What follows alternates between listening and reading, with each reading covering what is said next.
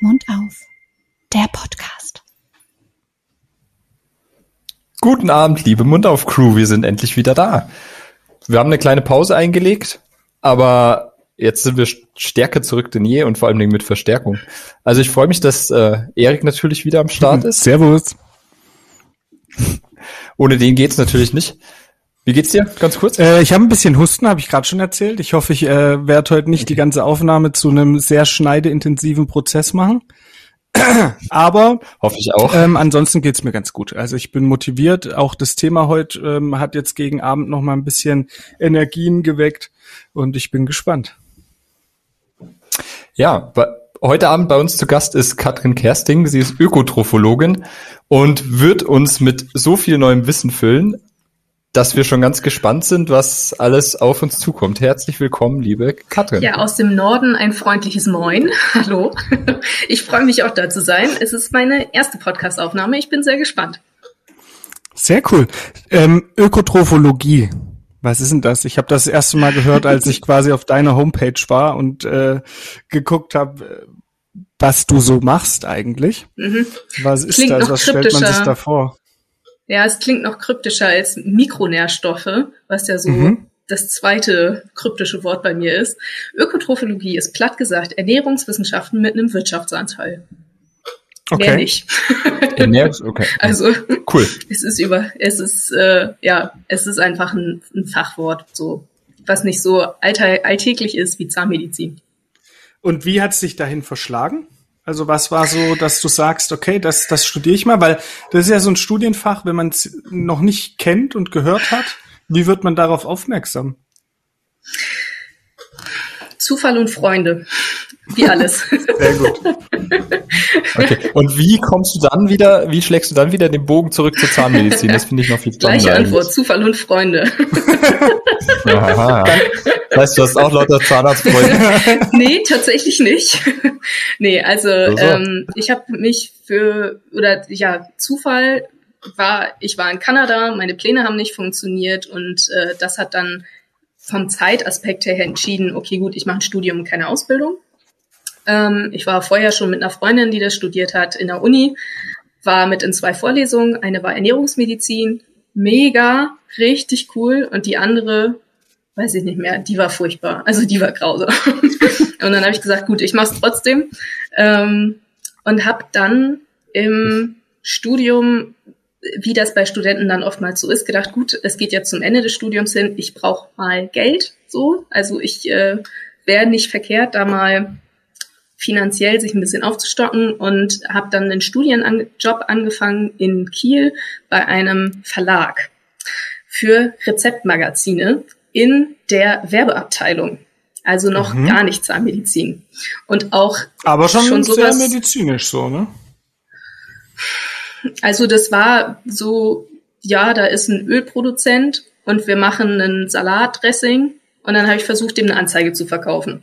Ach so, Okay. Weiß nicht, ob das medizinisch ist. Ach so, okay, alles klar. Mhm. Hat sich anders ähm, angehört, ja. Genau, es war auch so, dass ich im Vorstellungsgespräch schon dachte, Gott, das ist überhaupt nicht meins, aber nun gut, ich kann es ja mal ausprobieren. Ne? Es schadet mhm. ja nicht. Und dann war das Team mega und das hat wahnsinnig viel Spaß gemacht. Und dann haben sich Strukturen in der Firma verändert. Am Ende saß ich dann alleine da war dann nochmal auf Reisen, bin dann zurückgekommen, war unglücklich im Job und habe meinen alten Teamleiter, der gekündigt wurde, gefragt, ey, sag mal, hast du was oder kennst du wen, der was für mich haben könnte?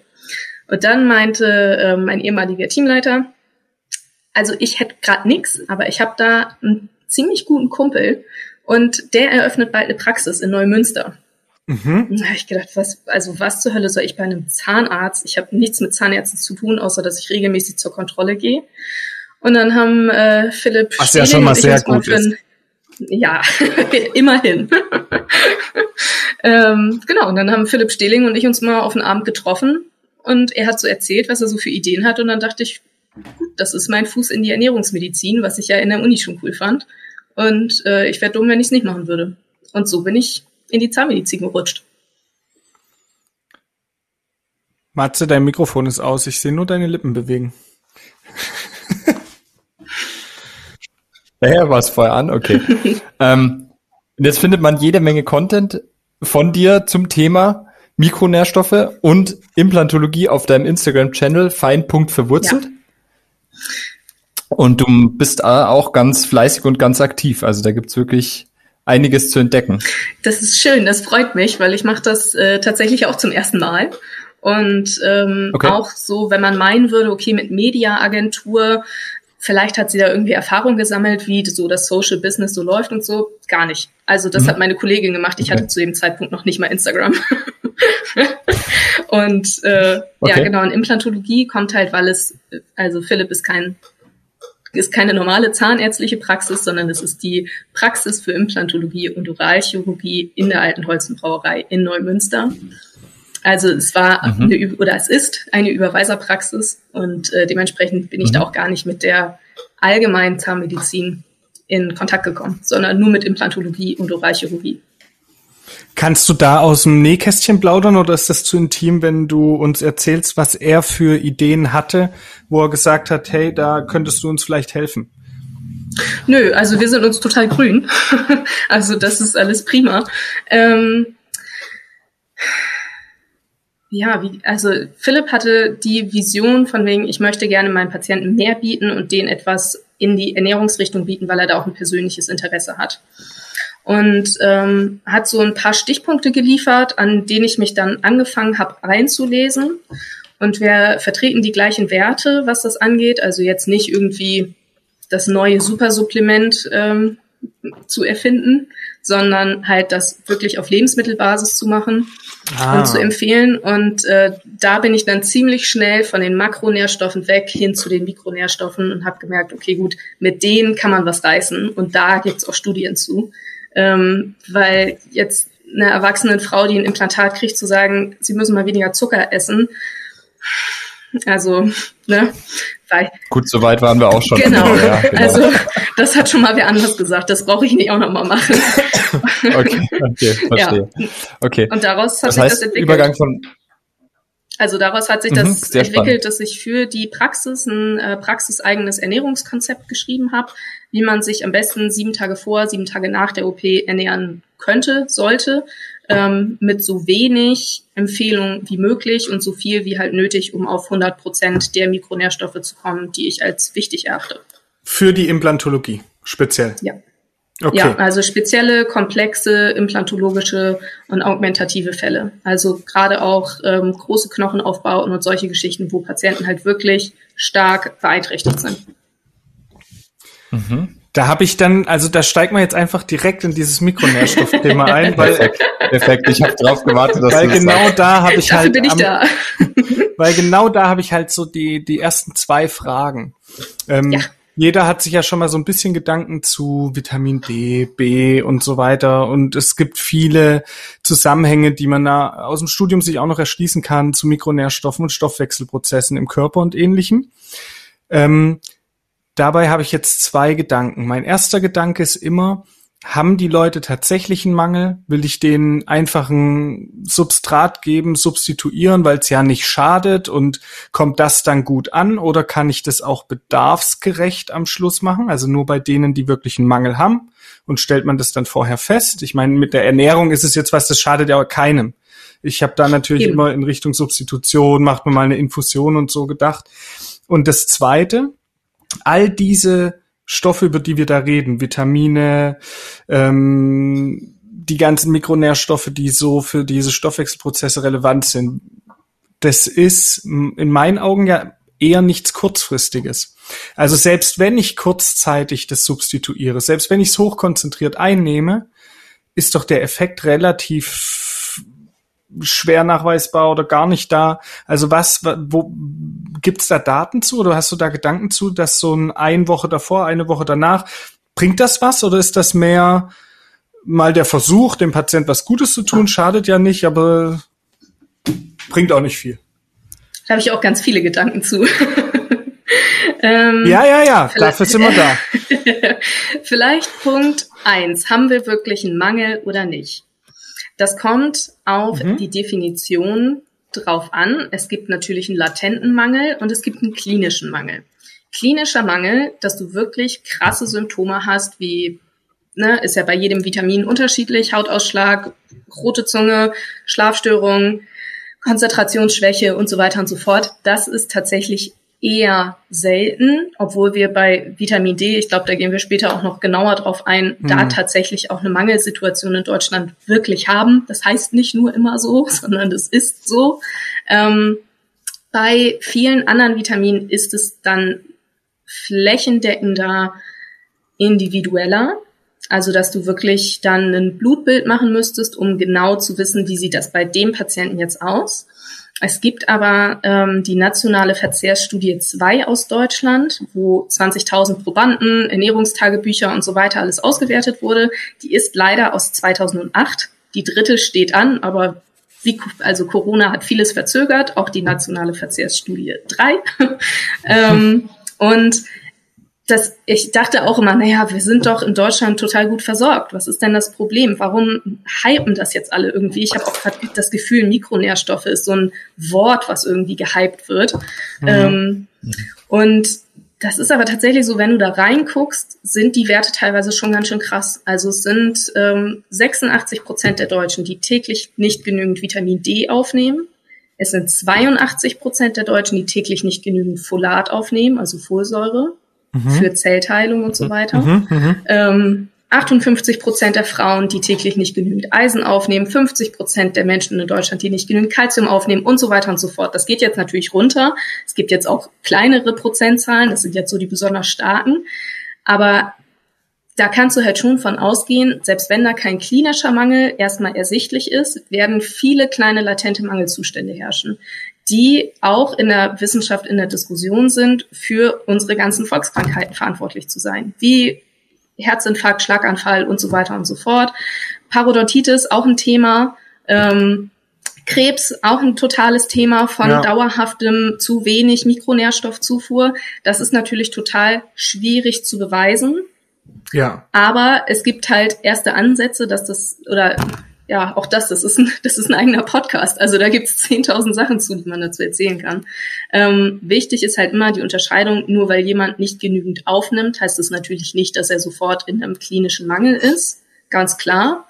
Aber bei so hohen Zahlen, bei so vielen Mikronährstoffen, ist es sehr wahrscheinlich, dass viele der Patienten in einem latenten Mangelzustand sind. Und dann macht es tatsächlich einfach die Masse, die den Körper insgesamt schwächt und in seiner Funktion einschränkt.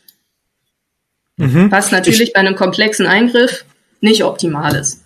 Ja, für mich, also ich glaube, meine Grundskepsis zu dem Thema und äh, auf der anderen Seite bin ich aber auch super anfällig für sowas. Also ich substituiere schon länger Vitamin D, habe dann mal beim Allgemeinarzt Blutbilder machen lassen für Vitamin B6, B12, B2 und so weiter und habe ähm, im Studium immer schon Vitamin B-Präparate genommen, diese Vitasprint und sowas, weil ich gedacht habe, geil, da kann ich dann viel besser denken und so.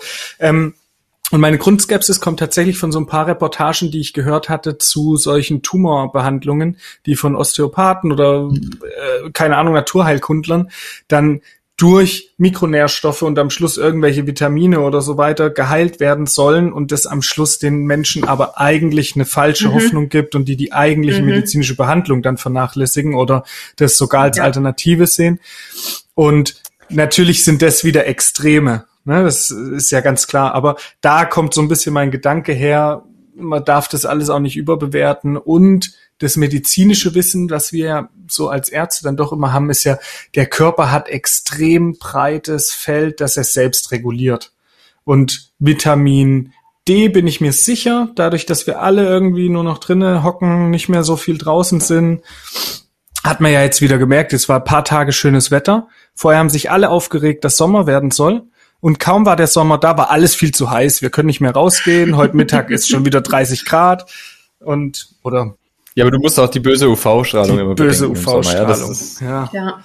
Ja. Ja. ja, auch da, du kannst da, also auch zu zwei Punkten noch, die du eben meintest. Ähm, mein Ansatz ist ja auch, was jetzt so die Naturheilkunde, die Heilpraktiken angeht, ähm, mein Ansatz ist nicht zu sagen, das ist ein Ersatz für Antibiotikum.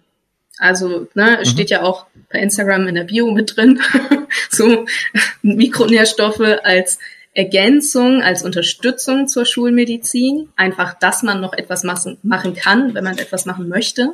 Und äh, Thema Blutbild auch ein riesiges Feld, weil es relativ unnütz ist, einfach Blut abnehmen zu lassen, es ins Labor zu schicken und zu sagen, wie ist mein Wert.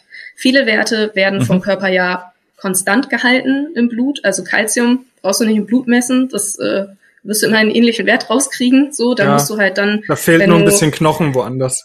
Außer, außer es ist halt ein krasser genau. Mangel, weil irgendwo genau. eine Schieflage ist. Genau, aber das ist ja genau der Punkt, ne? So krasse Mangelsituationen sind dann halt doch seltener, ja. so. Und bis ja. du dann halt einen Mangel erkennst, auch von den B-Vitaminen oder zum Beispiel Vitamin C, ist halt auch echt schwierig, das im Blut nachzuweisen, weil das sagt dir dann, ach, du hast gestern eine Paprika gegessen. Ja, cool, gut, so, aber wie das halt langfristig aussieht, das ist dann halt schwieriger. Da brauchst du dann eine Vollblutanalyse, mhm. die ist am besten Hämatokrit korreliert und so weiter und so fort. Und da wird's dann wieder aufwendig. Das machen viele Humanmediziner nicht, mhm. wenn du einfach sagst, ich möchte mal mein Blut kontrollieren lassen.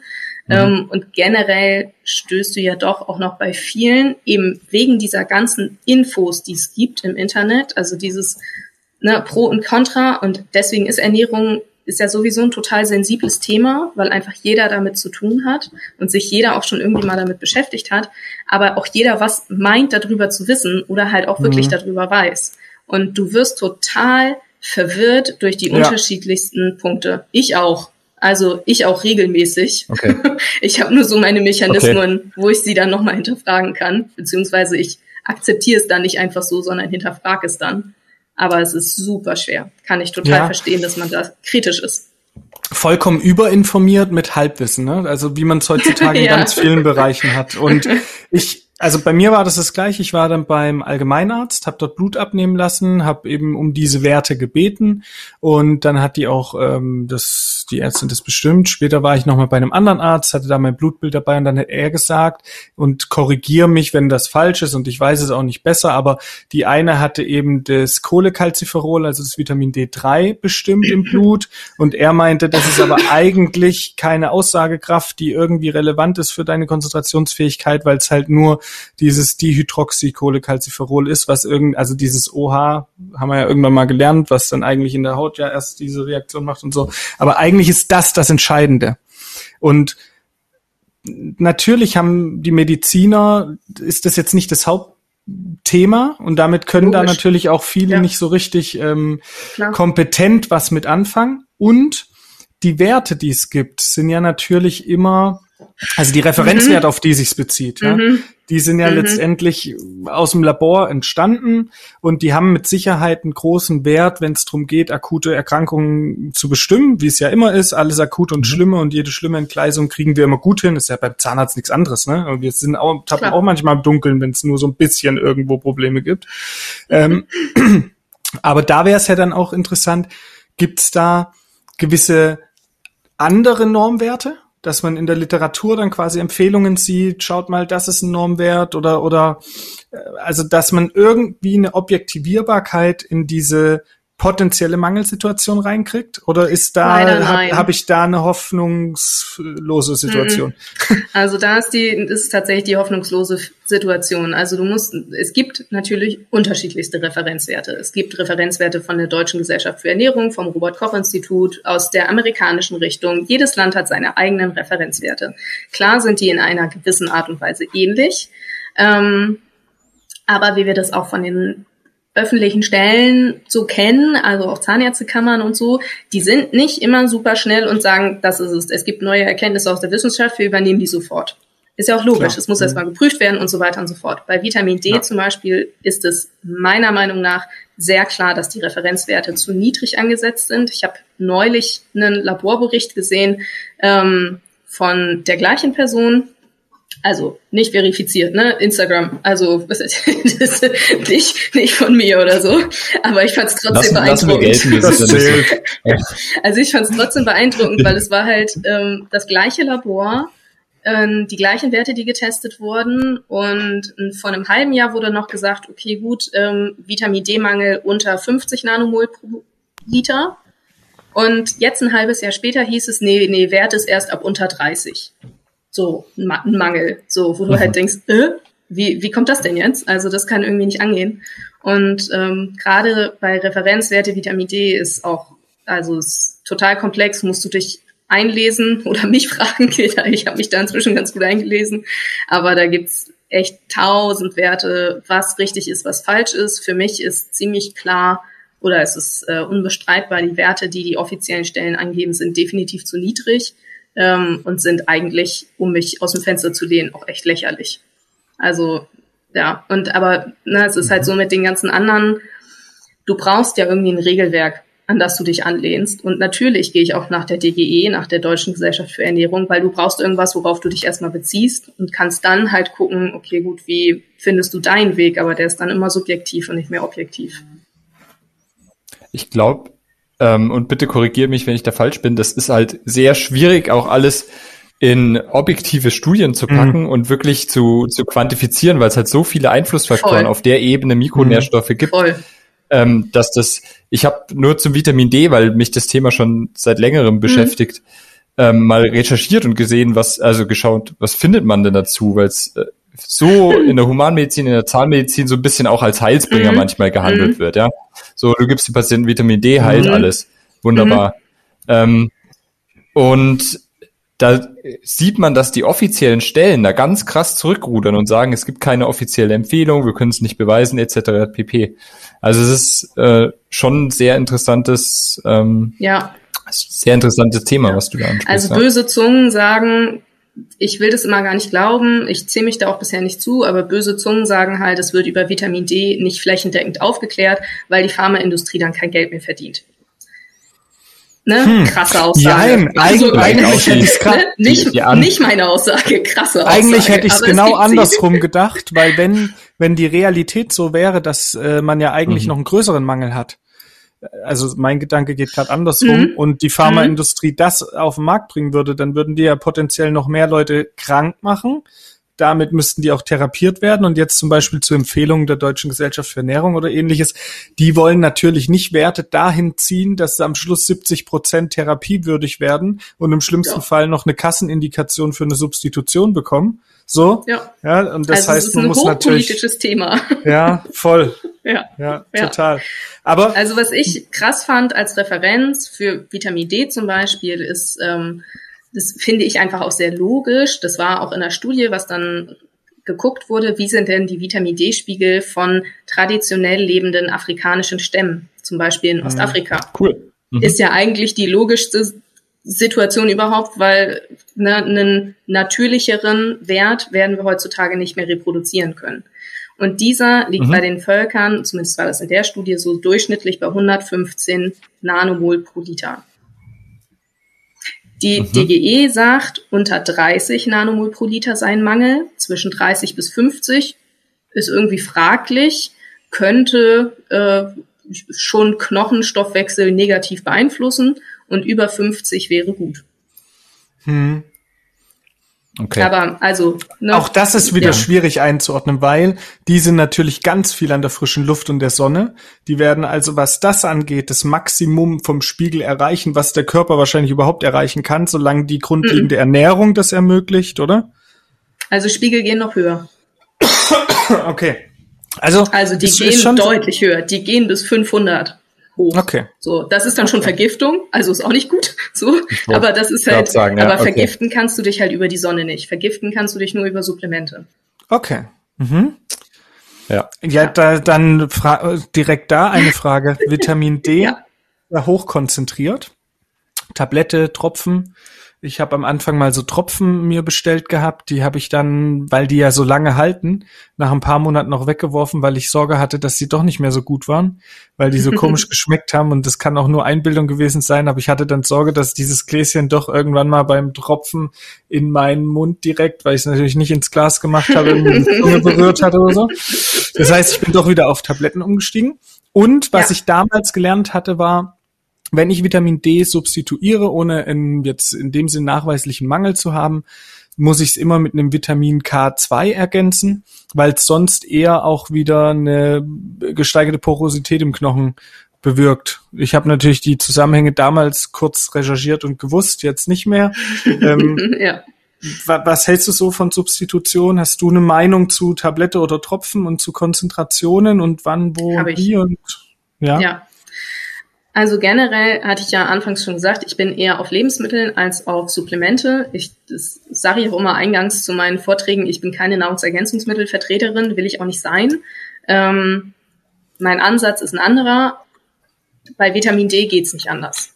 Das ist die Ausnahme, die die Regel bestätigt, zumindest mit unserem heutigen Lebensstil. Ähm, Tropfen oder Tabletten, wissenschaftlich gesehen sind Tropfen minimal besser, aber das ist relativ unerheblich. Also kannst du nehmen, was du Mhm. möchtest.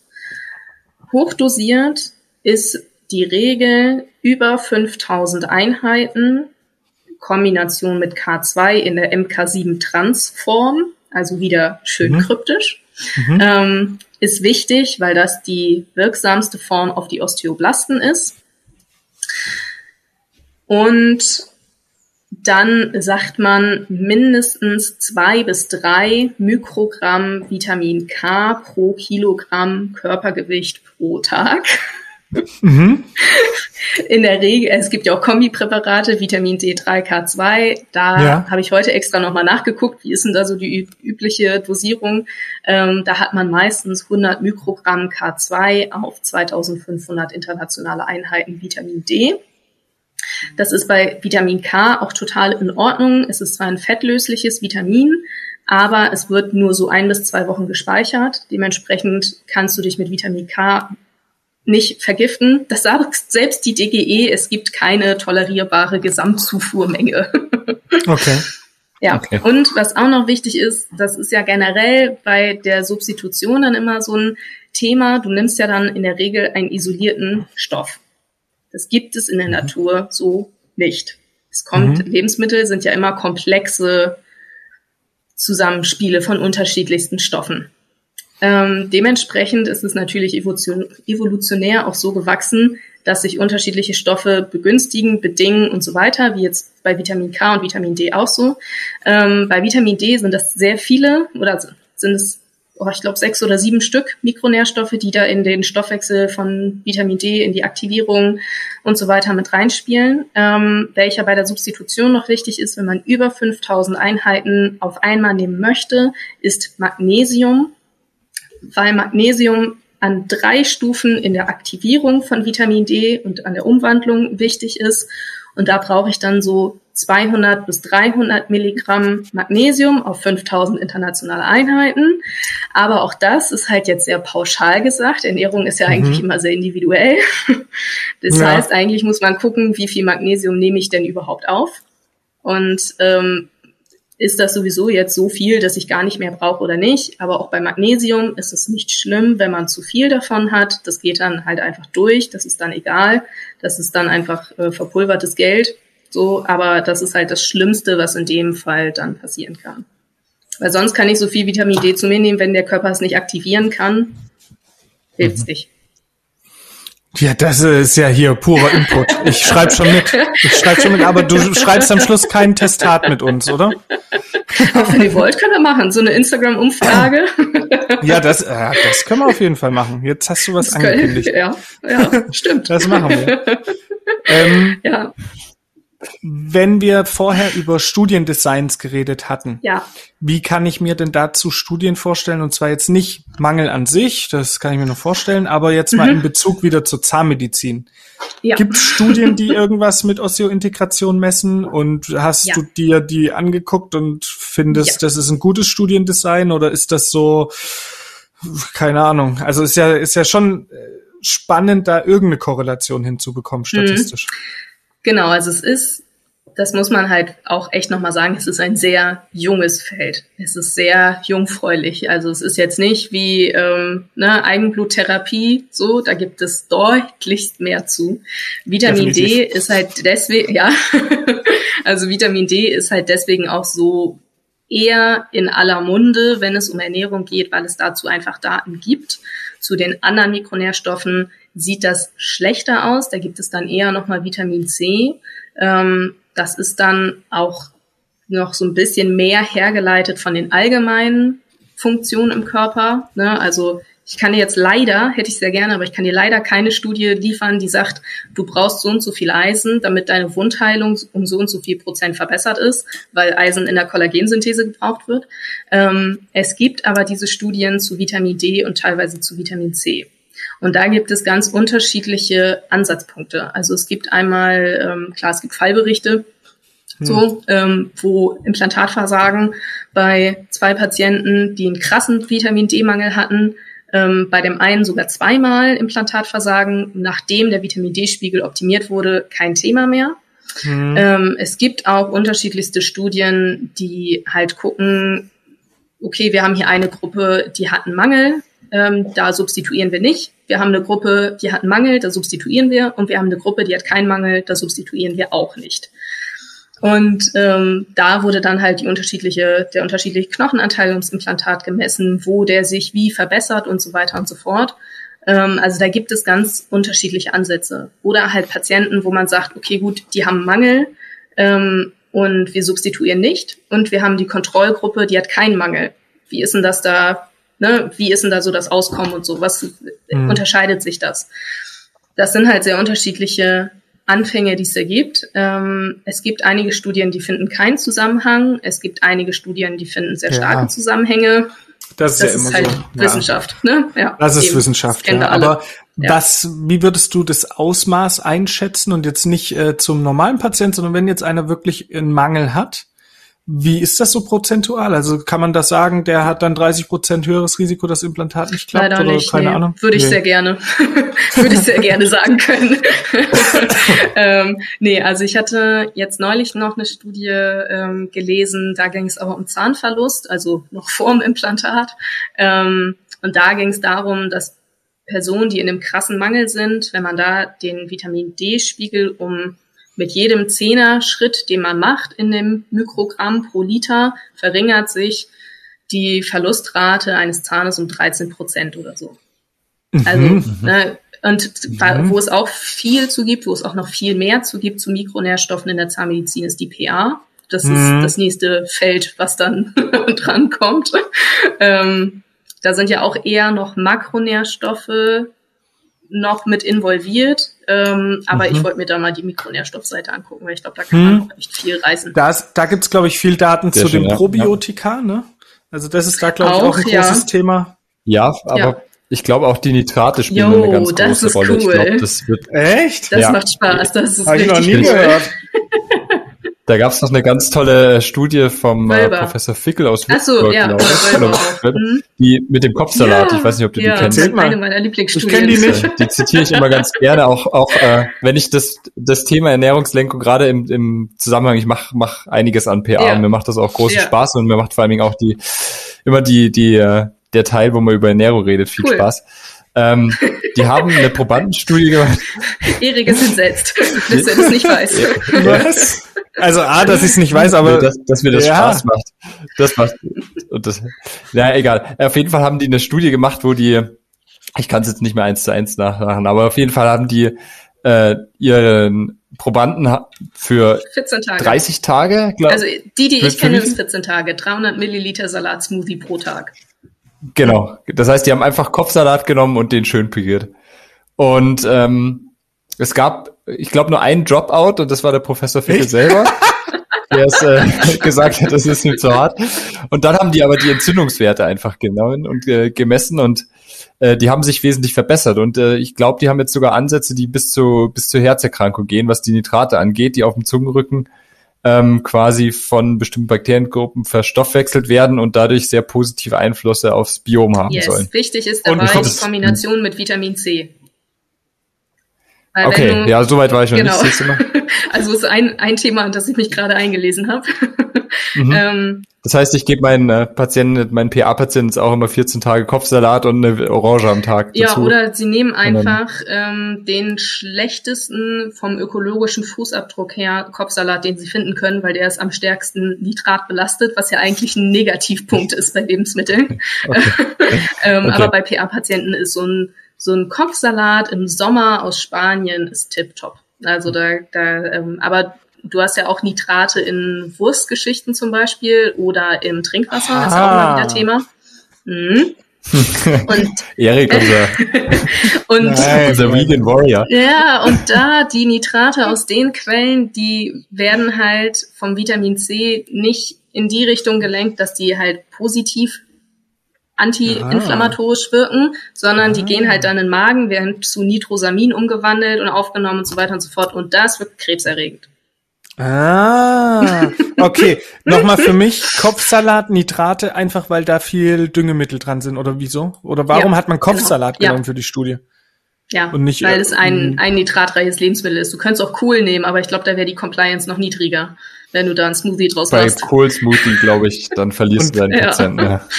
Und dass ich nur Nitrat irgendwie in Form von Chemie gelöstem Wasser hätte nehmen können, geht nicht. Nee, das geht nicht, weil dir Vitamin C fehlt. Und ähm, klar, es kann natürlich auch sein, dass da noch Ballaststoffe oder sekundäre Pflanzenstoffe Mhm. mit reinspielen. Ähm, aber soweit ich das verstanden hatte, war das halt ein Salatsmoothie, der auch von irgendeiner Firma modifiziert wurde und so weiter und so fort. Da waren genau 667 Milligramm Nitrat drin. Ah. Und äh, der wurde auch geschmacklich modifiziert, Ah. damit das ein bisschen, bisschen einfacher fällt, ähm, den zu trinken. Aber Verstehe. ja, es ist halt leider eine sehr kleine Studie. Aber es ist eine sehr coole Ja, Studie. aber super spannend. Also richtig cool. Ja, es ist, ist halt sehr eindrucksvoll und du kannst es auch noch ein bisschen besser. Ja, voll kann, gut. aber- Also der, Ähm, die Studien von dem- Professor Wölber sind sowieso super spannend. Also der macht total viel zum Mhm. Thema Ernährung in PA. Ähm, die haben auch mal eine Paleo-Diät, also so Steinzeit-Diät bei Patienten gemacht, wo die dann nicht auch eine super auch Studie. eine ja. Mega-Studie, wo die nicht Zähne putzen durften, Ja. weil man ja auch sagt, Plaque und so weiter bei PA, das wisst ihr alle noch besser als ich.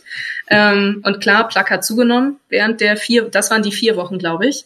Ähm, genau, Plaque hat natürlich zugenommen während der vier Wochen, nicht Zähne putzen, aber die Entzündungswerte sind halt krass zurückgegangen. Mhm. Also echt irre. Also wirklich. Ja. Total irre. Hier ist wieder Mundolf, euer PR-Podcast am Abend. Sorry. Nein, ich freue mich. Erik ist so ein bisschen. Äh, Baff. Hey, nein, ich finde das super spannend. Ich bin voll begeistert. nein, das fest. Ich find, äh, bin voll begeistert. Aber diese Studien haben ja, Ja. jetzt schon ein bisschen meinen Zweifel und meine, meinen Skepsis, den ich äh, am Anfang der Folge schon mal geäußert hatte, von der Dauer von solchen Diäten ähm, Mhm. gelegt, weil das ist ja wirklich was, was ich mich gefragt habe, weil als ich jetzt beim Allgemeinarzt war und ich hatte dann auch einen kleinen latenten Mangel an Vitamin B und dann sollte ich eben Vitamin B substituieren und dann hat die gesagt, mindestens acht Wochen, vorher brauchen wir kein Blutbild machen, weil es sonst keinen Effekt gibt. Wenn wir nach zwei oder drei Wochen quasi ein Blutbild machen, dann kommt da noch Ja. nichts raus, mindestens acht Wochen am Stück und dann schauen wir mal weiter. Und da hat sich in mir irgendwie dieses Bild festgesetzt, dass der ganze Vitaminstoffwechsel langsam ist und du Langwierig da ist. eben Mhm. nicht, also langsam und kontinuierlich halt sein musst. Und äh, jetzt eine, eine kurze Diät, ähnlich wie halt Bauchfett auch, ne? Da bringt's halt nichts, wenn du einen Tag mal gefastet hast und Sport machst. Leider, ich habe es ausprobiert, bringt nichts. ja, also Ja. Da, da, da ist schon eine kurze Phase auch effektiv, ne? Genau, also es ist, ähm, das ist tatsächlich ja auch eine der Kernfragen, denen ich immer nachgehe. Ich glaube, das merkt man auch auf Instagram. Ich bin halt keine Freundin davon zu sagen, Vitamin C ist toll fürs Immunsystem. Damit kannst du nichts anfangen. Du musst wissen, wo ist das drin, warum ist das gut, wie lange brauche ich das. Also halt wirklich die ganz klassischen W-Fragen aus der Grundschule, die aber halt niemand sich irgendwie richtig traut zu beantworten, weil sie auch einfach echt schwer und nervig sind. Ja, weil auch sich, gesagt. weil sich ja die Alternative auch viel besser für so einen Instagram-Post eignet, ne? Also ein Ja, schönes natürlich. Bild und dann Vitamin C ist gut für XY. Klar. Das ist natürlich Ja, viel einprägsamer. Viel einfacher, ja. ähm, das ist pro jedem Mikronährstoff anders. Es gibt da unterschiedliche Kategorien und die du unterteilen kannst. Ähm, aber auch in denen ist es nochmal anders. Also es gibt ja zum Beispiel die fettlöslichen Vitamine, kann man sich gut merken mit EDK. Alles, was bei EDK im Namen drin ist, sind die fettlöslichen Vitamine. Ähm, die werden in der Regel gespeichert, bis auf Vitamin K, so sonderlich. Ähm, die wasserlöslichen Vitamine, also Vitamin C, die B-Vitamine und so weiter, die werden in der Regel nicht sonderlich gespeichert. Die müssen wir regelmäßig zuführen. Ausnahme Vitamin B12, das wird ewig lang gespeichert in der Leber. Ähm, die Mikro- oder die Mineralstoffe haben ne, Calcium als Knochenbaustein, wird natürlich gespeichert, Magnesium auch und so weiter. Also ist da nochmal ganz unterschiedlich. Dementsprechend hast du bei jedem Mikronährstoff eine unterschiedliche Dauer, die du berücksichtigen kannst oder solltest. Bei Vitamin D zum Beispiel, um da wieder drauf zurückzukommen, ähm, sagt man, dass man drei Monate geben soll, bis sich der Wert eingependelt hat. Mhm. Du kannst aber auch schon nennenswerte Unterschiede in den Werten innerhalb von einer Woche erreichen. Das kommt natürlich immer total auf die Dosierungsmenge drauf an, die du nimmst. So. Aber bei Vitamin D funktioniert es, dass wenn du da kurz viel reinfeuerst, dass du dann auch einen Effekt hast. Das kommt immer auf die Halbwertszeit drauf an, von den unterschiedlichsten mhm. Kompartimenten, wo es dann mit integriert ist. Ähm, ja, und ist dementsprechend immer unterschiedlich. Also ich bin da auch echt manchmal ein bisschen am Verzweifeln, weil du einfach nicht so wirklich dann was findest. Bei Vitamin C zum Beispiel bin ich jetzt auf dem Weg, dass ich halt sage, okay, gut, es ist wasserlöslich. Also wäre alles über einer Woche präoperativ wäre natürlich schön, aber irgendwo muss man halt auch an die Compliance denken. Ähm, deswegen würde ich mal sagen, so eine Woche ist halt auch gut machbar präoperativ postoperativ auf jeden Fall mindestens drei Wochen, weil in den mhm. ersten drei Wochen ja das Gros an Wundheilung passiert. Vitamin C essentiell in der Kollagensynthese ähm, als Kofaktor von den Enzymen, die eisenhaltig sind und so weiter. Da kommen wieder die Komplexe, die alle ineinander greifen. Ähm, genau, aber so hast du halt für jeden dann unterschiedliche Werte, die du halt berücksichtigen musst. Und genau das versuche ich halt oder arbeite ich halt raus und habe ich halt in meiner Schulung mit drin, ähm, weil das einfach wahnsinnig zeitaufwendig ist, sich da einzulesen und sich daraus zu finden. Es ist halt natürlich auch dann so ein bisschen meine persönliche Einschätzung, was ich aus den Studien mitnehme, was meiner Meinung nach Sinn macht. Aber ähm, klar, ne, wie bei der Wölber-Studie mit PA und so weiter, du kannst schon auch in kurzer Zeit Effekte erzielen. Cool. Und was rätst du denn deinen Patienten jetzt? Du hast gesagt, du bist keine Freundin der, der Substitution, sondern du rätst ganz, äh, du, du rätst dann gezielt zu einer speziellen Ernährung. Ich empfehle ähm, einzelne Lebensmittel, Basislebensmittel, so dass es so individuell okay. wie möglich ist. Also, dass du, da gibt's unterschiedlichstes unterschiedlichste Herangehensweisen. Klar kannst du auch ähm, mhm. Rezepte irgendwie empfehlen, dass du sagst, hier, ne, das ist irgendwie postoperativ total gut, weil das, also keine Ahnung, Beispiel Brokkolisuppe, ist viel Vitamin K drin, ist viel Kalzium drin, ist viel, wenn du Gouda mit reinmachst, ist auch noch viel Zink mit drin. So. Ist püriert dann, also postoperativ bei gegebenenfalls eingeschränktem Kaufvermögen oder eingeschränkter Mundöffnung, nicht so viel Mundbewegung, durchaus passend. Ähm, und so weiter. Also da gibt's unterschiedlichste Ansätze. Ich versuche es halt auf Basislebensmittel zu begrenzen ähm, und da dann immer eine Auswahl zu geben, dass Patienten dann halt einfach ausruhen können, was sie mögen. Weil wenn ich jetzt sage, du musst zweimal die Woche Fisch essen, dann weiß ich, ich bin die Erste, die schreit, ich mag aber keinen Fisch. So. Mhm. Und dementsprechend ähm, Lebensmittelauswahl geben. Da gibt's natürlich dann unterschiedlichste Möglichkeiten, über die du gehen kannst. So. Okay. Ähm, Nochmal ganz kurz zurück, bisschen zum Anfang, wo du gesagt, oder wo du die, die Zahlen genannt hast, die auch recht eindrücklich waren, ähm, welche, wer wie viel Mangel hat oder welche ja. Gruppen wie viel Mangel ja. hat. Und ähm, heißt es dann im Umkehrschluss, dass wir uns alle irgendwo einseitig oder falsch ernähren? Das heißt im Umkehrschluss, dass wir zu viel verarbeitetes essen. Also ist Aha, zumindest meine okay. Empfindung. Ähm, ich bin da auch mhm. bei weitem nicht perfekt, also auf gar keinen Fall. Immer wenn ich, äh, ich versuche es lange hinterm Berg zu halten, zu sagen, dass ich was mit Ernährung mache, weil ne, Berufskrankheit und so, dann kommen natürlich die persönlichen Fragen. Wie ist denn das jetzt mit Ingwer? Wie ist denn das jetzt mit Kurkuma? Ähm, mhm. und, und Kokosöl. Genau, was ist eigentlich mit dem Kokosöl? ähm, ja, und es ist aber tatsächlich so, also ich finde es immer, ich müsste mich eigentlich mal in eine Supermarktkasse setzen und gucken, was die Leute so einkaufen, aber es ist halt, mhm. Ne, du brauchst eigentlich nur durch den Supermarkt gehen. Es ist wahnsinnig viel Verarbeitetes. Ähm, dadurch hast du auch einfach oft die Kombination von einfachen Kohlenhydraten und nicht sonderlich guten Fetten. Das gibt's in der Natur so auch nicht. Also ähm, mhm. es gibt super wenig Ausnahmen. Ähm, und das Problem ist dann einfach, dass bei dieser Prozessierung Mikronährstoffe verloren gehen. Also wir essen mhm. ja kein Vollkorn-Burger-Patty oder Burgerbrötchen. Also diese, die wenigsten. Und wenn, dann ist es meistens irgendwie Fake-Vollkorn, weil es mit ja, äh, das ist ja kein echtes Vollkorn. Ja. So, ne? Und dann ist gefällt. Ja. Genau, ja, richtig. Und ja. Mhm. ähm, das ist tatsächlich echt ein Knackpunkt. Also die meiner Meinung nach ist die Basis einer gesunden Ernährung Gemüse, Hülsenfrüchte und Nüsse. Und das ist natürlich mhm. nicht sonderlich attraktiv in der westlichen Diät. Mhm. Weiß ich überhaupt nicht. Also es ist ähm, kommt auf die Bevölkerungsgruppe drauf an.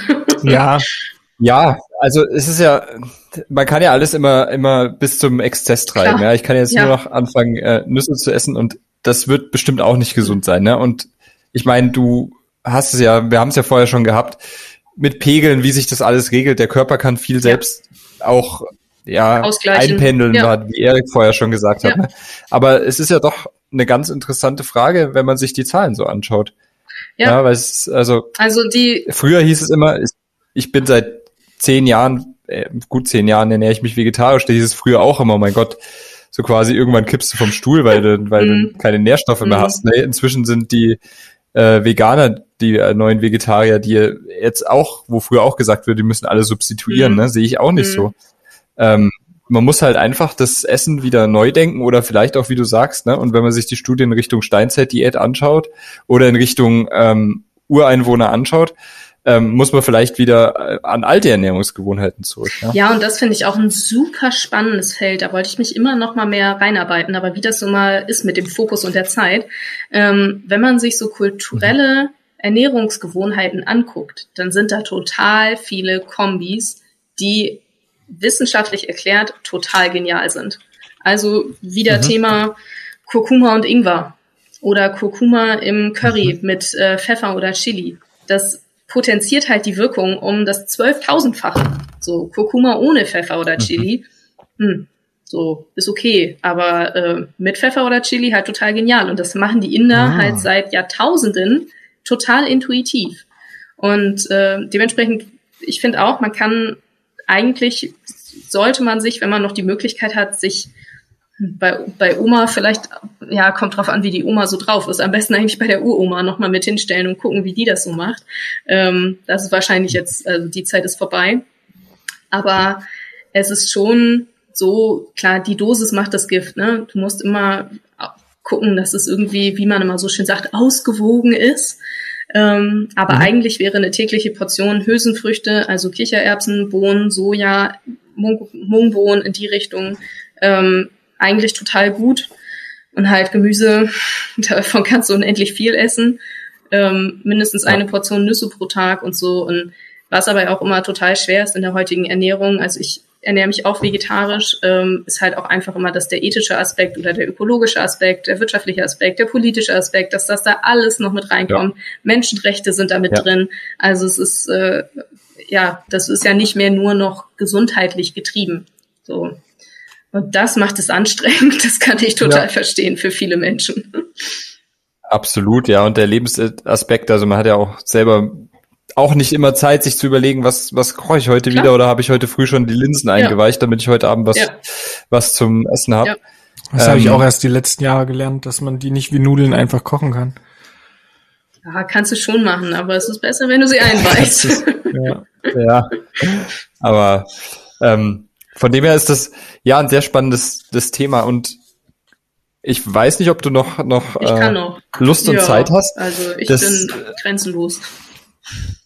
Ähm, das Thema Omega-3-Fettsäuren fällt mir nur gerade ein. Gerade was Entzündungsprozesse. So PA-mäßig, ne? PA-mäßig angeht, ja. ja. Kannst du da mal noch das kurz umreißen? Ja, dass wir zu wenig aufnehmen. Gut, okay. Und, also, das war Mund auf, euer Podcast mehr Fisch, Hülsenfrüchte ja. und Gemüse. Und dann ja, kann der Sinus naja, auch, auch Lein, Lein, Leinöl oder Leinsamen oder ja. Ähm, ja, also ne, eben halt auch da. Ich weiß nicht, ob ihr die Doku Seaspiracy gesehen habt auf Netflix. Die war letztes oder vorletztes Jahr sehr groß, ganz gruselig. Also danach willst du auch keinen Fisch mehr essen. Klar vergisst man es dann mit der Zeit wieder. Ähm, mhm. Die Doku ist auch nicht kritiklos. Aber Fisch mhm. ist halt auch wieder, ist nicht nur der gesundheitliche Aspekt, beziehungsweise selbst beim gesundheitlichen Aspekt kannst du ja sagen, naja, Mikroplastik, ne, auch ein, auch ein Punkt, ist das so gesund? Ähm, der entscheidende ernährungsphysiologische Punkt bei Fisch ist, sie sind die einzige Quelle für komplexe Omega-3-Fettsäuren, sag ich jetzt mal, also die Eicosapentaensäure, die Docosahexaensäure, die können wir auch selber herstellen aus ne, solchen Quellen wie Leinöl, Leinsamen, Walnüsse und so weiter. Aber da ist die Umsetzungsrate relativ, also wir brauchen relativ viel davon, um auf die gleichen Werte zu kommen, wie wenn wir einfach eine Portion Fisch essen. Mhm. Ähm, ist tatsächlich ein, noch so ein Thema auf der Liste, wo ich mich auch noch mal sehr intensiv einlesen möchte, ähm, weil ich auch immer mehr wahrnehme, dass viele Leute das substituieren mhm. und ähm, auch viele Ärzte das substituieren oder viele Ernährungsberater das substituieren. Und ich das Gefühl habe, da ist irgendwie noch was im Busch, was ich nicht weiß. Omega-3-Fettsäuren sind halt stark entzündungshemmend. Sie haben die Gegenspieler, das sind die Omega-6-Fettsäuren. Auch die sind essentiell, auch die brauchen wir. Aber die sind halt im Übermaß proinflammatorisch. Das Wichtige an der ganzen Geschichte ist das Verhältnis von Omega-3 zu Omega-6.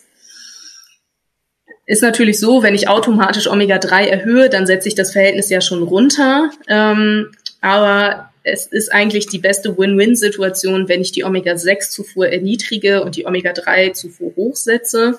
Ähm, man sagt, oder die wissenschaftliche Sicht der Dinge ist, dass drei Omega-6-Fettsäuren auf eine Omega-3-Fettsäure eigentlich das ideale Verhältnis sind. Proinflammatorisch wirkt es ab fünf Omega-6-Fettsäuren auf eine Omega-3-Fettsäure. Nee, gar nicht. Das ist, nee, da habe ich mich versprochen. Warte, ab zehn. Moment. Doch, entzündlich wirkt es ab zehn zu eins und klassisch in der westlichen Ernährung sind 20 Omega-6-Fettsäuren zu einer Omega-3-Fettsäure. Okay. Also das ist ein Gleichgewicht, was nicht mehr stimmt. Wie wow. kann man das äh, niedrig das halten?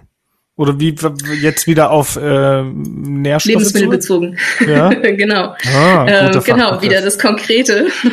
Ähm, Omega-6-Fettsäuren habe ich besonders viel in verarbeiteten Lebensmitteln. Oh Wunder. Mm, da schließt sich der Kreis. Ich habe Omega-6-Fettsäuren auch eher vertreten in tierischen Produkten, also generell in Fleisch, ähm, noch stärker in Wurstwaren, obwohl das auch nicht die schlimmsten Quellen sind was tatsächlich echt gruselig ist, ähm, versuche ich auch meiner Familie immer wieder beizubringen. Sonnenblumenöl hat ein Verhältnis von 120 zu 1. Also gehört eigentlich in keine Küche. Hm. Und äh, auch Sesamöl, das sind so die beiden pflanzlichen krassen Ausreißer, hat auch ein Verhältnis von 44 zu 1. Ähm, mhm. ne, halt nicht so optimal. Omega-3-Fettsäurequellen sind halt rar. Das ist halt der Fisch auf der einen Seite, Leinsamen, Leinsamöl, Walnüsse, Walnussöl und dann gibt's noch so exotische Sachen wie Hanföl, Distelöl und sowas. Also das erwähne ich eigentlich ich mal glaub, gar nicht. Ähm, Algen auch, oder? Gibt's nicht jetzt? Ja, äh, ja, Algen auch. Ähm, genau, das ist nämlich auch der Punkt, der mich glaub, dahin gebracht hat. Das ist ein ganz interessanter Ansatz. Genau, der okay. mich auch dahin mhm. gebracht hat, dass ich gedacht habe, da will ich noch mal mehr nachlesen, weil es gibt wohl ja. auch inzwischen einige Algenpräparate, Omega-3-Fettsäuren, mhm. die wirksamer sind als halt aus äh, Fischöl. So. Also auch mhm. sehr spannender Ansatz auf jeden Fall. Finde ich als äh, vegetarische beziehungsweise schon mal gar nicht äh, fischmögende Fraktion auch sehr gut. Ja, das ist auf jeden Fall für die für die Veganer ja auch sehr interessant. Voll. Also ja. Ähm, klar, ja. Von dem her sehr sehr spannendes Thema. Ja. Ähm, Erik hat bestimmt. Ja, wollen wir den Kreis ja. jetzt noch einmal zur Praxis zurückschließen? Das heißt. Danke, das wollte also ich auch das, weil, weil das, ich bin, äh, fühle mich wie eine Vorlesung. Ich habe so viel schon aufgenommen. Entschuldigung. Wie, nein, ist ja super. Ich positiv. würde ich mich nicht wie in der, nur in der Vorlesung positiv. fühlen. Ach, okay, ja, ja, kommt drauf an. Ähm, wie kann ich mir das jetzt vorstellen? Also wenn man jetzt ähm, vielleicht oder wenn du dich zurückerinnerst, jetzt in der Praxis Stehling, Wie hat man das ja. da überhaupt etabliert, integriert? Wann hat diese Beratung überhaupt stattgefunden über eine Ernährung? Hat man sich das bezahlen lassen? Weil ich meine, Reden wird immer schlecht bezahlt und auch schlecht mhm. angenommen, dass man dafür was zahlt äh, von Patienten. Hat man einfach Flyer mitgegeben? Hast du eher Personal geschult, dass die ein Wissen haben und dann äh, dem Patient das einfach so mitgeben? Also so, wie, wie kann ich es mir im Alltag ein bisschen vorstellen? Einmal alles. alles, was mhm. du angerissen hast, von allem ein bisschen. Also in der ähm, Praxis habe ich das so gemacht, dass wir, oder haben wir das so gemacht, dass wir dieses Konzept ähm, als Flyer oder als Broschüre haben drucken lassen. Dann hatten wir bei den Implantatberatungen immer ein Erstgespräch, wenn der Patient wollte, mit DVT. Dann ist er nach Hause gegangen, hat einen Kostenvoranschlag gekriegt und wir haben einen zweiten Termin ausgemacht für das sogenannte finale Gespräch. Da ist er dann gekommen, man hat die OP-Aufklärung gemacht und so weiter und so fort. Da haben mhm. wir das etabliert, dass ich dann nochmal am Ende des Termins für fünf Minuten nochmal eben reingegangen bin. Ich habe ja auch am Empfang gearbeitet und in der Abrechnung und ne, also habe von allem so ein bisschen, außer Assistenz, das äh, ist mir nicht so gut bekommen. Ähm, also ich habe nur zugeguckt, ich habe nichts gemacht, aber ich habe nicht lange zugeguckt. Ähm, ja, ja, gewöhnt man sich auch dran. Also ja, bei uns die Praktikanten ab Mittwoch nicht. fallen nicht mehr so um. Aber ja, es ist einfach so. Wenn man es nicht ja, gewohnt ist, ist das ein komischer Anblick. Ja, und ich, ja, egal, andere Geschichte. Ähm, genau, also ich bin dann halt fünf Minuten nochmal ins äh, Zimmer rein und habe dem Patienten halt erklärt, wenn er möchte, hätten wir hier ein Konzept, was er halt anwenden kann. Ähm, einfach als Möglichkeit, sich zu Hause auch selber vorzubereiten. Denn das, was ich in der Praxis mitbekommen habe von den Patienten, ist, dass die für die ist es nun mal eine absolute Ausnahmesituation, ja. logisch so. Ähm, es sind auch super viele Informationen, die da auf sie zukommen. Dementsprechend ist es auch gut, wenn man das dann nicht alles in der Praxis macht, sondern auch mit nach Hause gibt und halt aufgeschrieben hat, also auch die Dosierung ähm, von Vitamin D und so weiter. Ähm, und ihnen einfach das Angebot gibt, sie können sich vorbereiten, wenn sie möchten. Natürlich gibt es auch Patienten, die wollen das nicht. Für die ist es äh, zu viel. Ähm, aber es waren erstaunlich viele Patienten, die das sehr dankbar angenommen haben, die auch nochmal in der Praxis angerufen haben, nochmal Rückfragen hatten und so weiter. Ja. Das ist natürlich nur möglich, wenn du eine, ich sag mal, Fachkraft in der Praxis hast, die diesen Punkt übernehmen kann. Ja, das kannst du nicht als Arzt machen. Nee, das kannst du nicht als Arzt machen. Das kannst du begrenzt als ZFA machen. Wenn du da Bock drauf hast, dann auf jeden Fall. Ähm, also ich glaube, ich habe meine Kolleginnen, die habe ich alle nebenbei so mitgeschult. Ich glaube, wenn du die nachts wächst und sagst, was hat mehr Vitamin C, eine Orange oder Paprika, dann wissen die das sofort. Paprika! Also, das ist richtig, Paprika. Mann! ZFA. Scheiße, ich hätte auch so gesagt. Tja, ähm, genau, also das, das lief dann so nebenbei. Aber abrechnungstechnisch war es tatsächlich immer so ein bisschen ein Punkt. Ähm, Du könntest es privat abrechnen. Das ist die Frage, ob du das möchtest. Du kannst, eine, du kannst den Faktor von der L1 hochziehen. So bringt dir nicht so viel. Ähm, wenn du mit Vitamin D-Messungen in der Praxis am Start bist, was ich immer empfehlen würde, kannst du mhm. auch da noch dieses Material abrechnen und kannst da dann halt, also ne, Vitamin D-Test zum Beispiel kostet irgendwie 20 Euro im Einkauf. Dann Wie machst wird du der 30 gemacht? draus. Ist das, ist das Kapillarblut oder?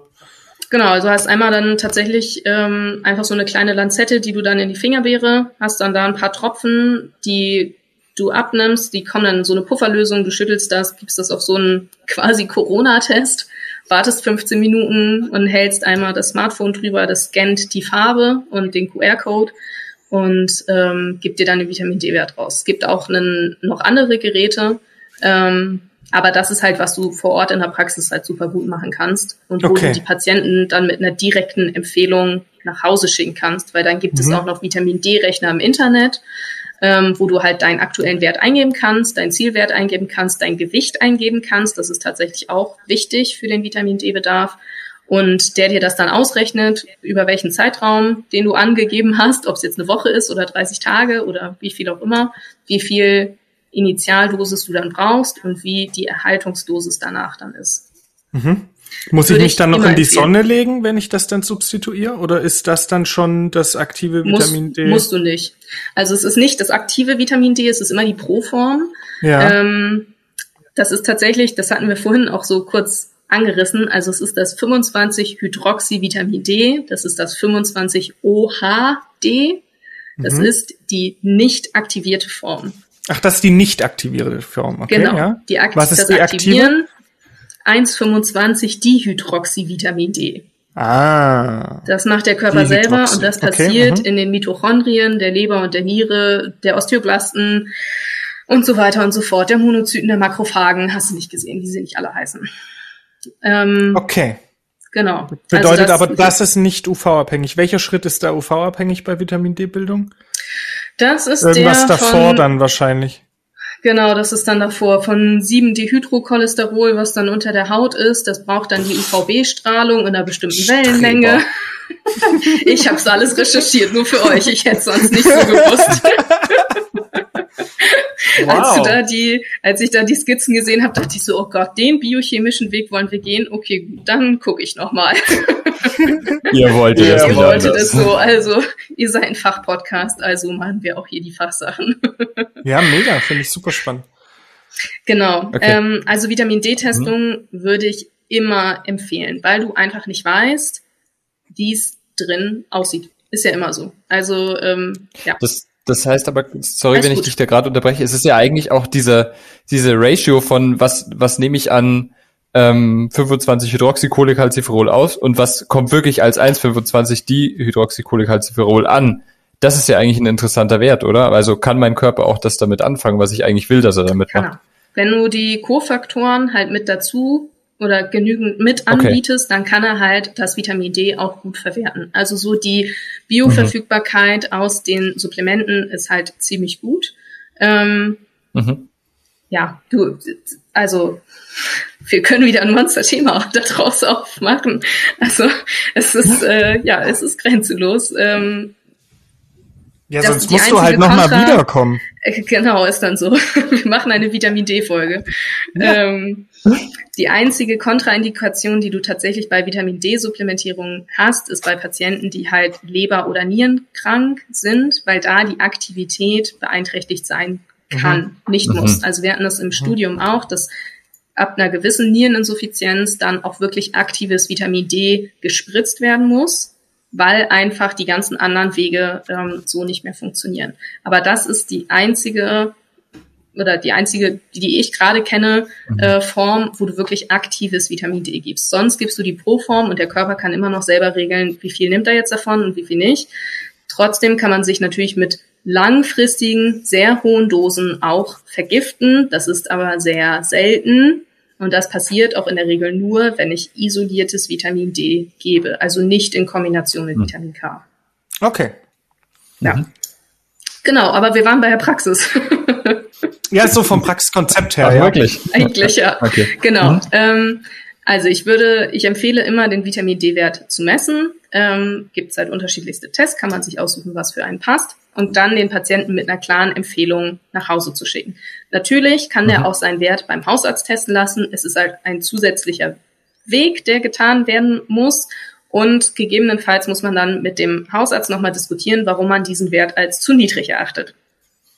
Kann sein, muss nicht sein. Ähm, Doch, definitiv.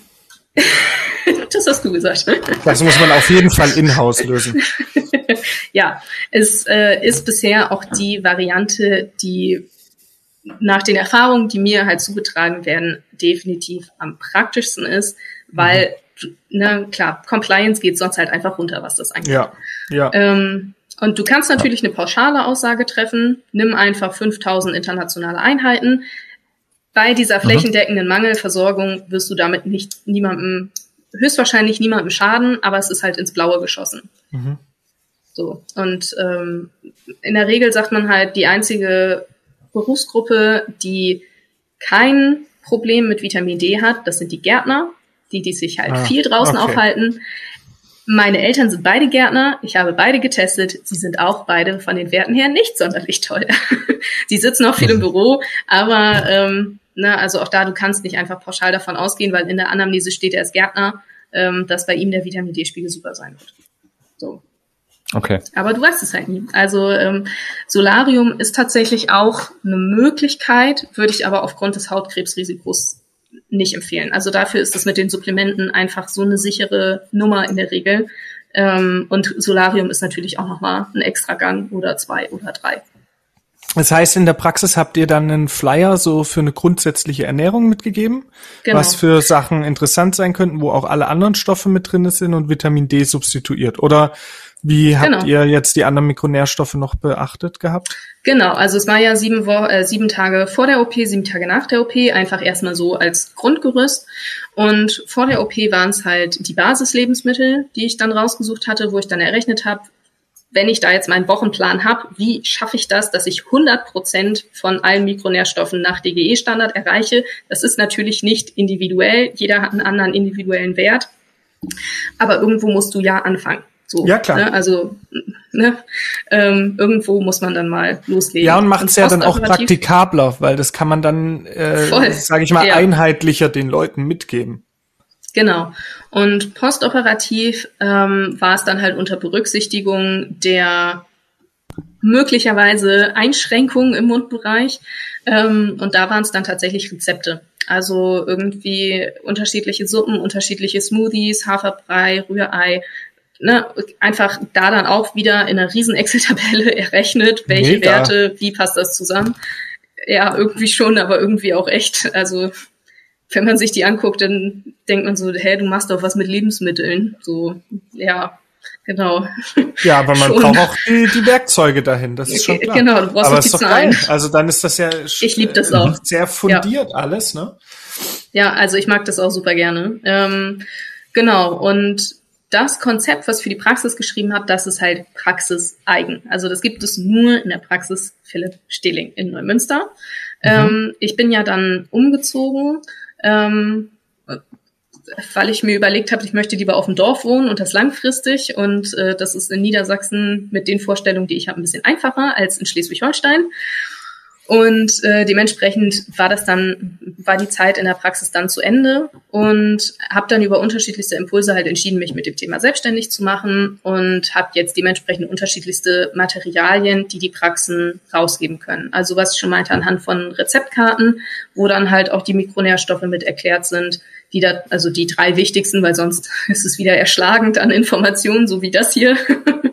ähm, ne, was dann, wir wollen ja den Patienten nicht überfordern, oder halt eine Übersichtskarte mit den vermeintlich fünf wichtigsten Mikronährstoffen oder mit allen und halt Auswahlmöglichkeiten oder ein Baukastensystem, dass du dann aus unterschiedlichen Kacheln wählen kannst pro Tag. Was möchtest du denn? Ähm, das ist halt höchst individuell und halt die Compliance möglichst hoch, obwohl, wie gesagt, meine Erfahrung halt wirklich ist, die Patienten wollen und die Nachfrage wird immer größer und hm. du bist der absolute Held und die absolute Heldin, wenn du an das Problem zu Hause denkst, was kann ich denn jetzt essen und was darf ich denn jetzt essen? Ja, und wenn glaub, das dann noch den positiven Effekt hat, dann ist es echt. Äh, und die Frage kommt immer. Also ja, ich weiß nicht, wie es bei euch ist, aber bei jedem Zahn, was darf ich denn jetzt essen, was soll ich essen und so ja. weiter. Also bei jedem Zahn, den man rausmacht. Ja, ja. Selbst darf ich nicht jeder Zahn einzeln. Zahn, Zahnsteine entfernt. Was darf ich jetzt ja. Ja. Ja, wobei selbst da kommt manchmal die Frage lustigerweise nach der Ernährung. Ne? Also ich bin also, ja tatsächlich, als ich gestern zu meinem Dorfzahnarzt hier ja seit Ewigkeiten mal wieder gelaufen bin, weil da war ich ja als Kind äh, zuletzt und da kam die Kindheitserinnerung hoch, oh Mann, nach dem Zahnarzt darfst du immer nichts essen, weil die dann ne, alles auf die Zähne gespielt haben und so und als Kind natürlich voll blöd. Ähm, ja, also es, es ist einfach, es, das eine funktioniert ohne das andere nicht. Ist ja auch logisch, die Zähne sind ja dafür da, für die Lebensmittelzerkleinerung hm. so, und so weiter und so fort. Ja. Ich kenne das jetzt auch tatsächlich noch nicht aus vielen Praxen. Also ich glaube, man hat damit auch schon so ein Informationsmehrwert. Ich glaube nicht, dass es jetzt was ist, wo man irgendwie ein anderes äh, zusätzliches Standbein oder Einkommen generiert, sondern Mehrwert für den Patient schaffen kann, ja. aber eher, sage ich mal, kostenfrei. Also so praxiskonzeptmäßig, ne? Genau. Also es ist eher wirklich ein Service, ähm, ist tatsächlich für was ich jetzt bisher in den letzten Monaten so wahrgenommen habe, tatsächlich auch in der Neugründung öfter nochmal interessant, weil es einfach auch ein Differenzierungstool ist. Ja, klar. Gerade wenn du in der Stadt ja. bist, wo halt ja. viele andere Kollegen sind. Ja, und die anderen machen auch alle gutes Zeug. Das ist ja wirklich so. Klar. Also wie, wie so. kann ich mich noch abheben? Genau, eben, du brauchst ja irgendwie dein Differenzierungstool und wenn du halt persönlich das sowieso schon cool findest und äh, Ernährung sowieso auf dem Schirm irgendwie hast, dass das was macht mit dem Körper, ähm, dann ist es halt das authentischste der Welt, das auch in die Praxis mit zu integrieren. Das ja. heißt, wenn ich es jetzt in die Praxis integrieren will, dann wäre das vom Ablauf so, dass ich dich anrufe, buche, du kommst vorbei, schulst das ganze Team oder schulst du nur ausgewählte Leute oder machst du das alles online oder wie, wie kann ich mir so ganz grob die Zusammenarbeit mit dir vorstellen? Also es ist, ähm, ich finde es immer total gut, wenn das Team dabei ist. Ähm, wie gesagt, ich habe ja auch am Empfang gearbeitet und ich finde es einfach sehr auffällig, wie anders die Patienten mit den Personen am Empfang sprechen, als halt im Behandlungszimmer. So, du stellst andere Fragen als Patient. Und dementsprechend ist es, finde ich es wichtig, ähm, gerade auch die in der Regel ja Mitarbeiterinnen mit einzubeziehen. Und weil halt Ernährung jeden betrifft, nicht nur jeden Patienten, sondern auch jeden, der in der Praxis ist, ähm, es finden es auch eigentlich immer alle cool. Und die, die nicht wollen, da sage ich dann auch, ich zwinge niemanden. Ähm, das ist dann was Praxisinternes, was ausgemacht werden muss. Aber es ist jetzt nicht so, dass ich sage, ich gehe nur an die Behandelnden, sondern ich finde es cool, wenn man das auch als Team-Event macht. Das ist dann auch manchmal schon so ein Team-Building-Event und so, weil es immer sehr interaktiv ist. Ähm, genau, das ist halt die Inhouse-Schulung, dass ich dann einmal vor Ort bin in der Regel. Also ich nutze das auch, um Deutschland kennenzulernen und um ein bisschen rumzukommen. Ähm, raus aus dem Dorf. Ja, raus aus dem Dorf ist auch mal ganz schön. äh, genau, und bin dann vor, vor Ort in der Praxis. Wir gehen alle Mikronährstoffe einmal durch, halt wirklich anhand der Kriterien. Warum ist der wichtig? Wo ist der drin? Wie viel brauche ich davon? Und wie lange ist es sinnvoll für die Patienten? Und äh, klar, halt mit allen möglichen netten Geschichten, so, die man irgendwie in der, im Laufe der Jahre so gesammelt hat. Und ich, bisher waren das immer sehr viele Aha-Momente, die da mhm. rumkamen und halt auch, wie gesagt, oft auch persönliche Fragen. Entweder, dass man dann oder dass ich dann in der Pause auch mal zur Seite genommen werde für ein privates Anliegen oder halt zwischendurch einfach mal. Und ähm, genau, ja, in der das Regel. Das wird die ganze mit, Zeit wahrscheinlich sein. Also, also in der Regel gehen auch alle mit positiv rauchenden Köpfen dann raus. das Ganze dauert so bummelig vier Stunden um den Dreh. Also es ist so ein Vormittag, Nachmittag, um das einmal ähm, intensiv durchzugehen. Und dann ist es halt total individuell, was die Praxis möchte. Ist es eher, ist sie eher digital aufgestellt und möchte Instagram-Posts oder einen Blogtext für die Webseite oder Infokarten für die Patienten analog zum Ausliegen in der Wart im Wartezimmer oder zum Mitgeben beim Aufklärungsgespräch, Rezeptkarten, Übersichtskarten, hast du nicht gesehen. Da kannst du ja alles Mögliche machen. Rezepte kannst du auch so, also auf den sozialen Medien oder auf der Webseite total gut darstellen. Oder irgendwie so, äh, ja, frequently asked questions, wie die halt immer kommen, dass du die auf der Webseite dann schon mal abgehakt hast. Oder, oder, oder. Also da gibt's halt. Okay, also da gibt's verschiedene Pakete. Aber wenn ich genau. das Paket dann bei dir buche, dann äh, überlässt du mir quasi diese frequently asked questions und sowas für immer. Also die kann ich frei verfügbar dann überall posten, wo ich will.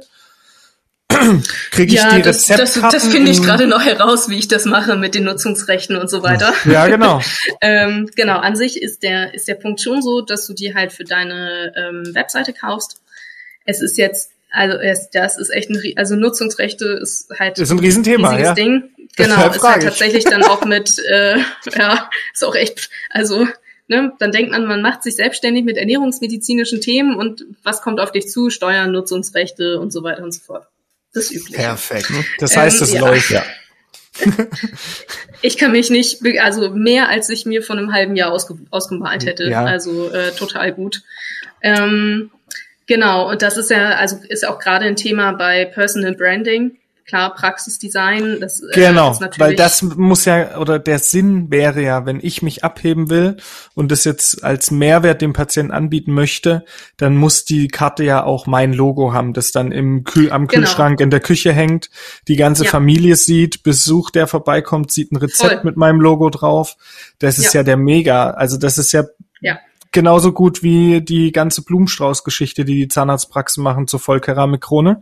Das sind ja. genau die Sachen, wo Leute im privaten Umfeld dann über dich als als Brand oder Praxis reden. Ne? Also das Voll. Das würde ich mir dann schon ja. wünschen, dass ich dann quasi die Sachen auch bekomme, so dass ich mein Logo draufpacken kann.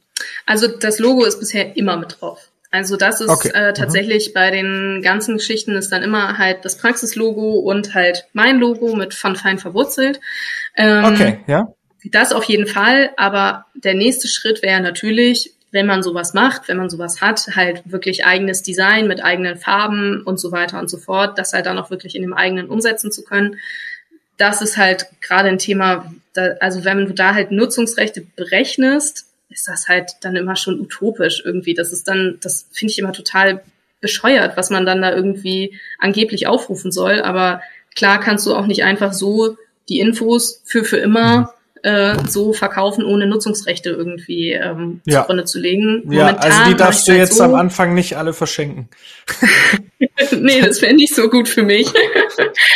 Oder du musst, äh, musst Wartungsverträge machen. Ja, ja also ja, das also ist ja wirklich interessant, ob man dann ja. irgendwie so wie so ein Abo bucht, dass man halt exklusiv, am Schluss kannst du es auch nicht kontrollieren, weil sonst musst du dann in die Praxis gehen und schauen, ob irgendeiner den Text abgeschrieben hat. Also wahrscheinlich muss man ja, dann. Letztendlich, wenn er das dann macht, ja mein Gott, dann, äh, wenn man so eine Art Mensch sein möchte, okay, Urheberrechte ja. sind trotzdem da. Ähm, ich mache es halt momentan so, dass ich es in meinem Design dann drucken lasse. Klar lasse ich das vorher von der Praxis einmal absegnen. Da ist dann natürlich das Praxislogo mit drauf, auch auf jeden Fall groß genug, also dass es definitiv erkennbar ist. Und äh, dann sind es halt in der Regel 250 Stück, die dann auf nachhaltigem Papier gedruckt ich dann mit zum Termin nehme in der Regel oder halt nachschicke, wenn sie dann noch nicht da waren. Und ähm, genau, bisher, also ich meine, ich habe jetzt auch keine pinken und lilanen äh, Farben irgendwie in meinem Personal Design. So. Also das Grün ist eigentlich relativ verträglich. Hm. Ähm, dementsprechend, es, bisher geht es so, wie es sich weiterentwickeln wird. Das muss man dann mal gucken im Laufe der Zeit. Ja, voll ja. toll. Also gib mir noch ein bisschen Sehr Zeit. Schön. Ich äh, kann dich jetzt noch nicht einladen, aber ich würde dich dann auf jeden Fall gerne in der Praxis haben. Du, alles gut. Das ist ja. äh, das Gleiche. Alles hier. mit der Zeit. Ähm, genau. Und das zweite Standbein, was ich ja quasi noch neben der Inhouse-Schulung mache, sind halt diese Referentenvorträge, die Fachvorträge, wie man es halt so kennt, auf Überweiserveranstaltungen und so weiter, wo man dann auch einfach nur mal 60 Minuten über Vitamin D sprechen kann. Über Vitamin D und seine Mitspieler zum Beispiel, wer da alles mit reingrätscht. Uh. Ähm, das ist auch immer ganz cool. Ja. Total. Ja, Habt ihr Sehr noch schön. irgendwelche brennenden Fragen? Wir haben noch tausend Fragen, das ist das Problem, aber wir haben langsam unsere Podcast-Zeit ein bisschen ausgeschöpft und du willst bestimmt auch irgendwann Feierabend machen. Aber wir behalten uns einfach vor, ähm, dich nochmal Ja, dann können wir es ja kleiner fassen. Vitamin ja. D3 ja. zwischen ja. 9 und 11 Uhr Mittwochmorgens. ja, können sehr wir cool. sehr gerne machen. Also vielen Dank, dass du dir so viel Zeit genommen hast. Möchtest du noch irgendwas loswerden? Nö, von meiner Seite aus ist alles prima. Mir hat es auch sehr viel Spaß gemacht. Meine Aufregung vom Anfang ist komplett weg. Ja, du, das war genial. Wir haben aber, bevor ja. wir dich komplett jetzt entlassen in Feierabend, immer noch ähm, eine, eine Kategorie, die wir abspielen. Mhm.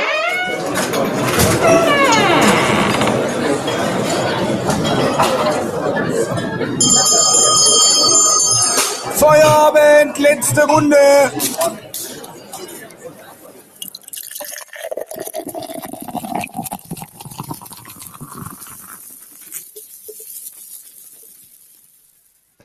Du bist jetzt quasi schon im Feierabend angekommen. Zwar noch mit uns. aber wir haben ähm, versuchen immer so eine kleine Tradition zu etablieren am Ende unseres Podcasts. Und da hat Erik zehn wundervolle, schnelle Fragen Ui. aufgeworfen. Okay. Ich bin unvorbereitet. Also, es ist echt. Das ist sehr gut. So muss das sein. genau. Spontane und äh, äh, reelle Antworten. Mhm. Ähm, beschreibe dich als Patient in drei Worten.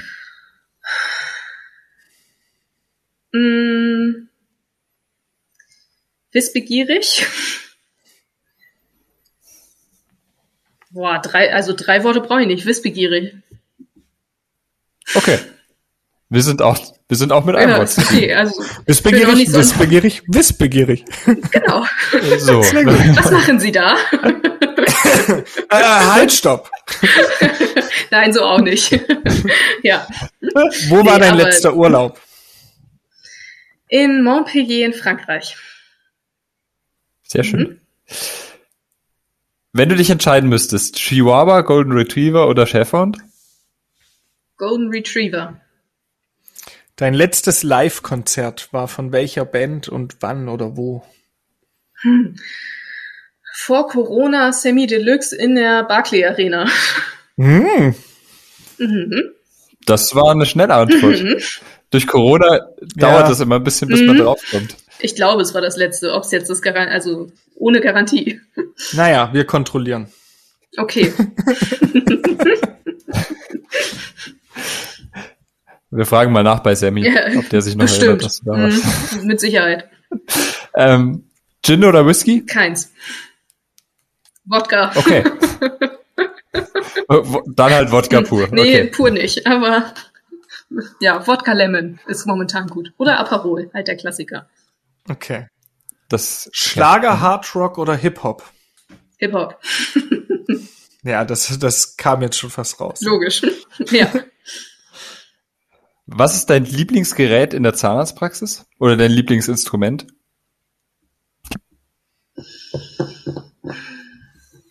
Kann ich DVT sagen?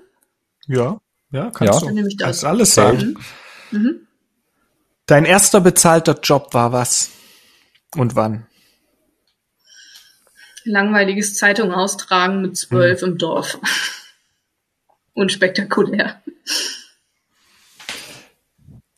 Dein Geheimnis für überdurchschnittlichen Erfolg ohne Herzinfarkt? Gute Zu wissen, mh, Nitrate? nee, tatsächlich äh, zu wissen, ob man so viel wie möglich arbeiten möchte oder so effizient wie möglich arbeiten möchte. Mhm, da schließt sich die letzte Frage an. Lieber mehr machen oder weniger wollen? Das sind die Fragen von der dentalen Themenwelt. Ja, die Die haben alle etabliert. geantwortet mit, sie haben alle geantwortet mit mehr wollen, äh, nee, mehr, mehr machen. Außer der Christian Brendel nicht, von nicht alle. Christian. Brendel nicht. Ja, Okay. Ich schließe Ja. mich Christian Bre Brendel an.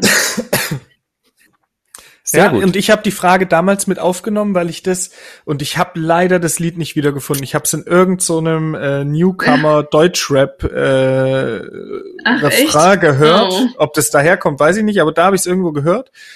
Auf dem Weg auch zur dentalen Themenwelt und mir gedacht, hä? Mm. Eigentlich übelst die krasse Frage, so, die ich für mich auch nicht beantworten konnte und deshalb hatten wir es Ja. mit aufgenommen. Also Ja, find's, äh, ja find's fand auch ich auch ganz sehr cool. ja. cool. Ja, die Folge hat mir sehr gut Sehr gefallen. eine runde Nummer. Ja, sehr gut. Sehr gut. Das waren zehn schnelle Fragen mit Katrin Kersting. Davor hatten wir einen Haufen Fragen, 10.000 mit Katrin die Kerstin. sie sich auch alle gestellt hat. Es hat uns sehr viel Spaß gemacht mit dir heute Abend. Vielen Dank für deine Zeit. Schaut unbedingt bei Katrin vorbei. Fein.verwurzelt verwurzelt auf Instagram. Da gibt's ganz viel, ganz wichtigen Content, den ich mir auch nochmal reinziehe. Und wir packen es auf jeden Fall in die Dank. Beschreibung. Ja, vielen lieben Dank auch für eure Zeit. Ganz es hat genau. mir sehr viel Spaß gemacht. Immer wieder gerne. Freut uns. Sehr schön. Dann ciao, bis nächste Woche. Tschüss. Tschüss.